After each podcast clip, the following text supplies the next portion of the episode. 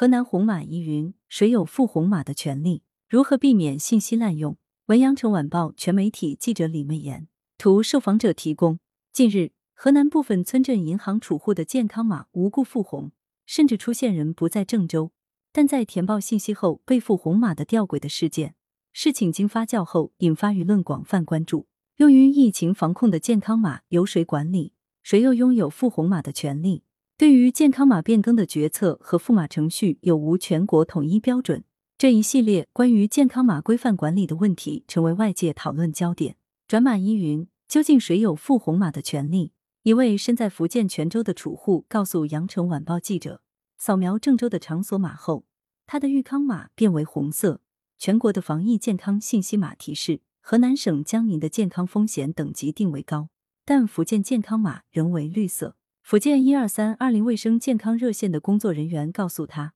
这种情况需要联系驸马的河南那边，但令储户们陷入混乱的是，即便在同一省内，负责驸马的部门并不统一。根据媒体此前报道，针对这次河南村镇银行储户被付红码事件，河南省卫健委的工作人员表示，驸马工作由河南省大数据管理局负责。河南省行政审批和政务信息管理局（改名前为河南省大数据管理局）的工作人员则介绍，复码工作为属地管理。由地市负责。郑州市大数据管理局又称，此种情况属于郑州疫情防控指挥部下设的社会防控部负责，该部门是健康码管理的直接机构。羊城晚报记者查阅河南省人民政府官网发现，二零二一年八月，河南省新型冠状病毒感染的肺炎疫情防控指挥部办公室曾发布关于印发河南省健康码赋码规则第二版的通知。对河南省健康码的赋码和转码规则做了详细规定。根据该通知，河南省健康码赋红码在八种情况下适用，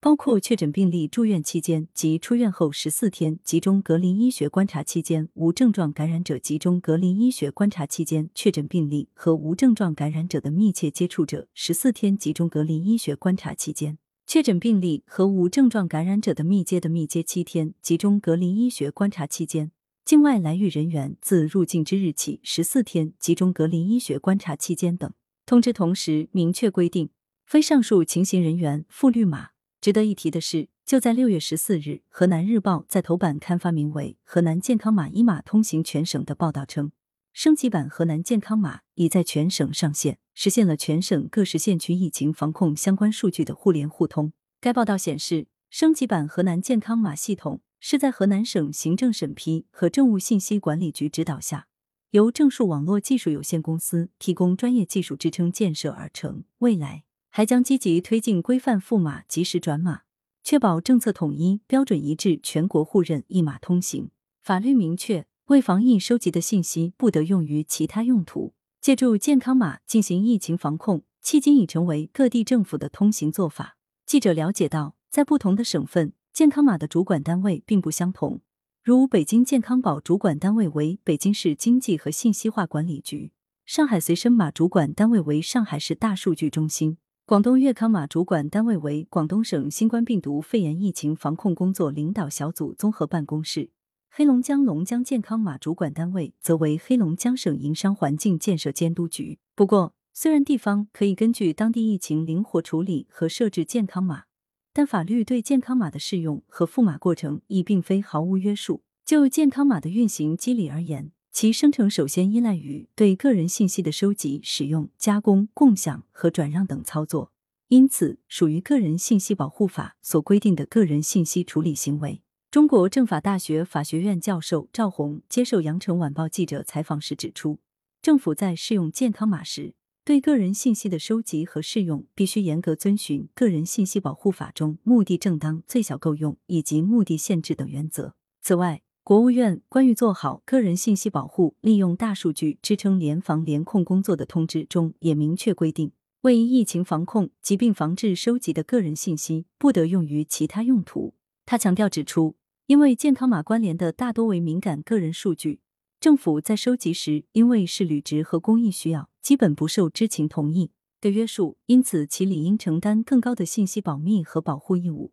政府也需采取积极有效的方式，防御与健康码关联的个人信息被无端泄露，并为其他目的使用。从赋码过程来看，为防止政府在试用健康码时马上加码，国家相关部门亦早有相应规定。国务院联防联控机制工作组在二零二一年下发的《新冠肺炎疫情防控健康码管理与服务暂行办法》中明确确定，各地要严格健康码功能定位，不得扩大应用范围，切实防止马上加码。国家市场监管总局发布的《个人健康信息码以及信息安全技术个人信息安全规范》中同样明确规定，对个人信息访问应采用最小授权策略，即仅具备完成职责所需的最小的数据操作权限。针对河南村镇银行储户被无故付红码一事，赵红指出，必须敦促河南省政府尽快查清楚为什么会出现这个问题，明确责任主体。接下来才是按照法律的规定。如个人信息保护法的规定，涉及个人信息泄露的，